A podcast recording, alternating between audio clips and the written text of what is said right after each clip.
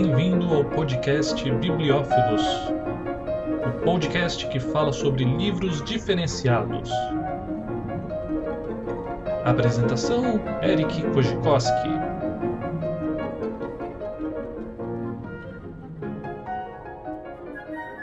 E hoje vamos falar de história, mais particularmente vamos falar de história na América do Sul, história do Brasil, em A Guerra do Paraguai.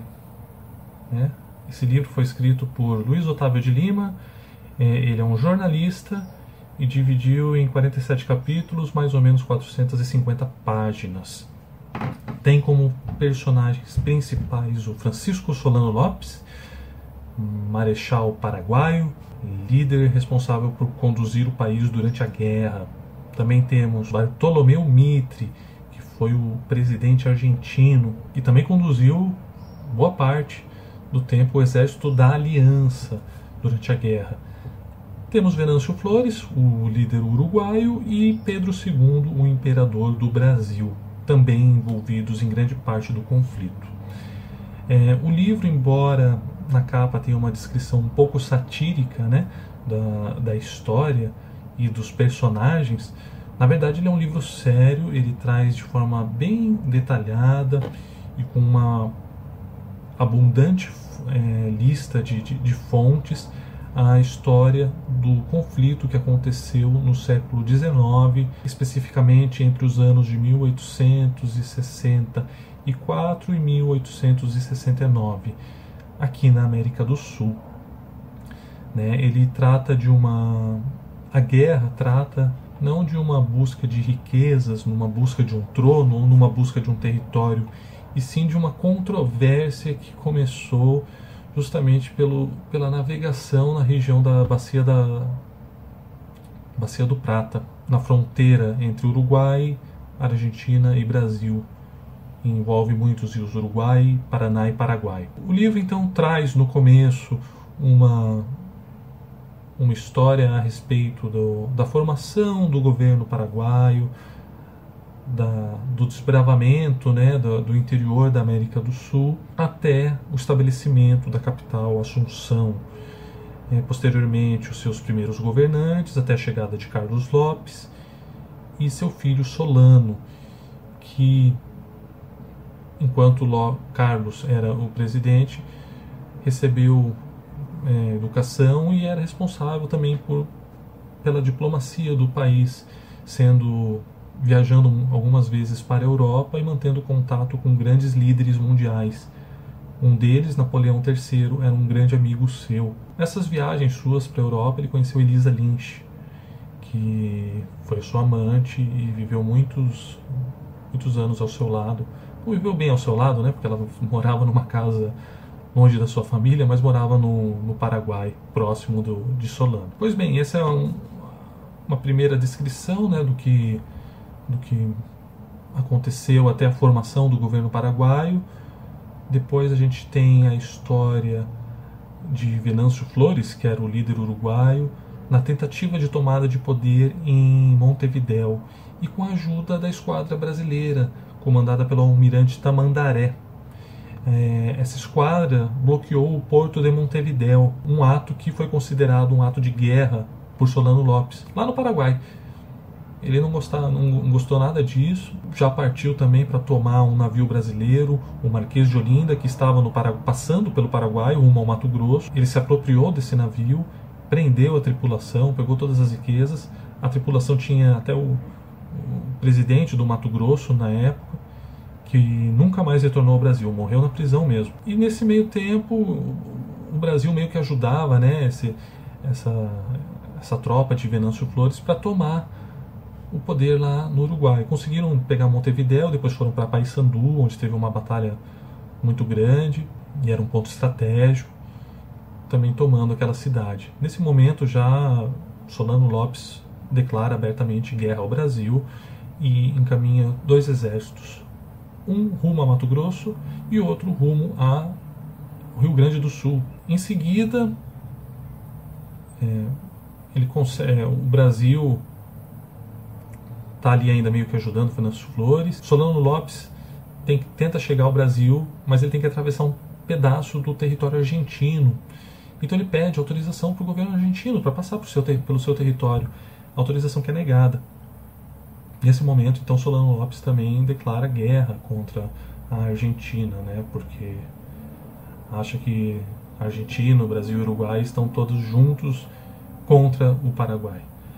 Essa guerra contra a Argentina foi, não foi divulgada assim abertamente pelo presidente Mitre num primeiro momento, porque a região norte da Argentina tinha muita, muita amizade com o povo paraguaio, né? então muitos dos costumes eram muito parecidos, e ele tinha medo de se divulgasse a guerra, essa população ficasse do lado do Paraguai e não da Argentina, então ele segurou essa, essa divulgação por um tempo. Mas depois ficou claro para tudo. Então, é, de qualquer maneira, ele atravessa o território argentino, chega até a região próximo à Uruguaiana. Esse exército que chegou já estava em péssimas condições, principalmente porque não tinham recursos materiais, não tinham roupas, não tinham alimentos, já estavam num estado muito deplorável, mas conseguem se estabelecer em Uruguaiana e ali criar uma, né, criar uma proteção. Nessa, quando eles criam essa proteção e meio que é, dominam né, a cidade, foi enviado, é, Pedro II resolve ir né, até a região. E ele se encontra com o presidente argentino e uruguaio. Então foi o primeiro e o, acredito que o único encontro do, da Tríplice Aliança na Tríplice Fronteira, onde eles conseguem tomar depois a cidade e em seguida começar o avanço rumo a, ao exército paraguaio que tinha já adentrado algumas cidades ali no norte da Argentina. Então o exército da Aliança começa a pressionar o Paraguai, que recua né, até a fortaleza de Humaitá, que foi a principal fortaleza do Paraguai é, durante a guerra. E era bem no, no, Rio Paraguai, né, uma, uma fonte, um canal rápido aí de acesso à Assunção. Então eles recuam, o Brasil, junto com a Argentina e o Uruguai, pressionam o o, o, exército paraguaio.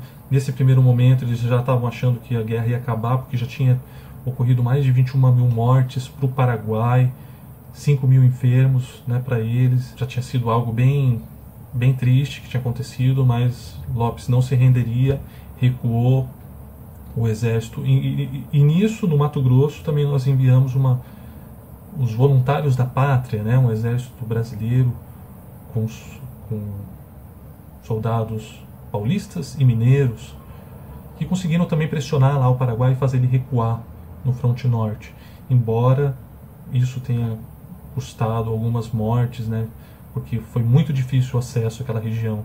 Né, até hoje é difícil, devido a grande vegetação e poucas vias de acesso. Bom, aqui no fronte sul, a aliança conseguiu pressionar o exército paraguaio, ele recuou, teve a, as batalhas de, de Curu, Curupaiti e no lago também Tuiuti, já lá no Paraguai. Essas batalhas conseguiram, foi, foi nessa, nesse momento que Caxias veio né, para tomar a frente do exército brasileiro. Já quando estava pró, dentro do Paraguai, o, a aliança tinha sofrido algumas baixas, não estava bom também para o nosso lado, e o Caxias foi solicitado para ir lá. Ele foi e conseguiu meio que resolver e dar um novo rumo para a guerra, derrotando muitas tropas paraguaias e fazendo Solano Lopes fugir, bater em retirada mais para o interior ainda do país. Caxias não resolve continuar né, nessa perseguição, porque ele sabe que iria demorar muito, não iria ser fácil, então ele retorna ao Brasil. Ele fez a parte dele e voltou. Quem foi para o Paraguai para conduzir depois disso foi o Conde Deu, que era o marido da princesa Isabel. Ele chegou lá, conseguiu conduzir é, até que bem, embora muitas pessoas não acreditassem, ele conduziu, conduziu, bem a, a, guerra, embora tenha matado algumas crianças que tinham sido enviadas no fronte pelo Solano Lopes para guerrear contra o Brasil e tinham sido pintados os bigodes e tudo mais nessas crianças. Então não tinha como saber que eram crianças, só depois que estavam mortas. Né? Então o Conde Deu foi, veio nesse período final da guerra e no último momento conseguiram alcançar Lopes, isso em março já de 1869, onde ele estava na beira do rio Aquidabã, fugindo, e um cabo brasileiro, Francisco, Francisco Lacerda, que era conhecido como Chico Diabo, conseguiu lançar do seu cavalo, ele conseguiu arremessar uma lança e atingiu o baixo ventre do Francisco Lopes, Francisco Solano Lopes, que caiu de costas no, no rio, foi cercado rapidamente, pediram para ele se render, ele não se renderia jamais, morreria pela pátria, e foi morto mesmo ali com um tiro no peito. Pegaram sua faca de prata, tudo que podiam pegar dele, mesmo com o general Câmara é, protestando, cortaram sua orelha para levar de, de troféu. E assim terminou a guerra, com de 189 mil combatentes enviados pelo Brasil, 50 mil faleceram. Da Argentina, 18 mil faleceram de 30 mil enviados. E no Uruguai, 3 mil de 5 mil enviados. Um alto número de mortes para a guerra, para a guerra e para o período, né? É, e o Paraguai teve as maiores baixas, né? Estima-se que morreram aproximadamente 80 mil paraguaios. Metade disso, uns 40 mil, por fome e por doenças. E essa quantidade era mais ou menos também 15 a 20% da população do país. Foi algo triste. É, temos a versão brasileira, né? Que, onde nós chamamos de Guerra do Paraguai, e a versão paraguaia que eles chamam de Guerra da Tríplice Aliança. Né? Os pontos de vista aí são diferentes. É interessante, então, para quem quer se aprofundar da história, ler esse livro, mas também ler outras fontes, para ter outros pontos de vista. Embora nesse livro fique bem claro que Solano Lopes não era flor que se cheire, né? ele é, executou muito dos seus compatriotas, muitos através de tortura. Ele que começou roubando, né, sequestra, é, apreendendo o navio brasileiro, criou uma série de casos que não eram necessários. Mas se vocês tiverem dúvida, leiam outros livros que é interessante ter outros pontos de vista. E no final, né, conseguiram a livre navegação na Bacia do Prata até hoje. Não existe mais nenhum país com prerrogativa especial para navegação naquela região. O livro, é, em relação à dificuldade de leitura, eu dou cinco estrelas. Ele é extremamente fácil de ler, não é cansativo, é bem tranquilo. Conhecimento também vou dar cinco estrelas. Ele é extremamente importante para sabermos o que aconteceu aqui no, no, nosso país, aqui no nosso continente há pouco tempo. E em relação ao entretenimento, dei, vou dar quatro estrelas, porque ele é um livro, não é um livro maçante, dá para a gente ler e se empolgar bastante com a história. No final, eu vou dar cinco estrelas para esse livro, muito bom, recomendo. Li pelo Kindle Unlimited, ele fica disponível de graça. Espero que tenham gostado e até a próxima.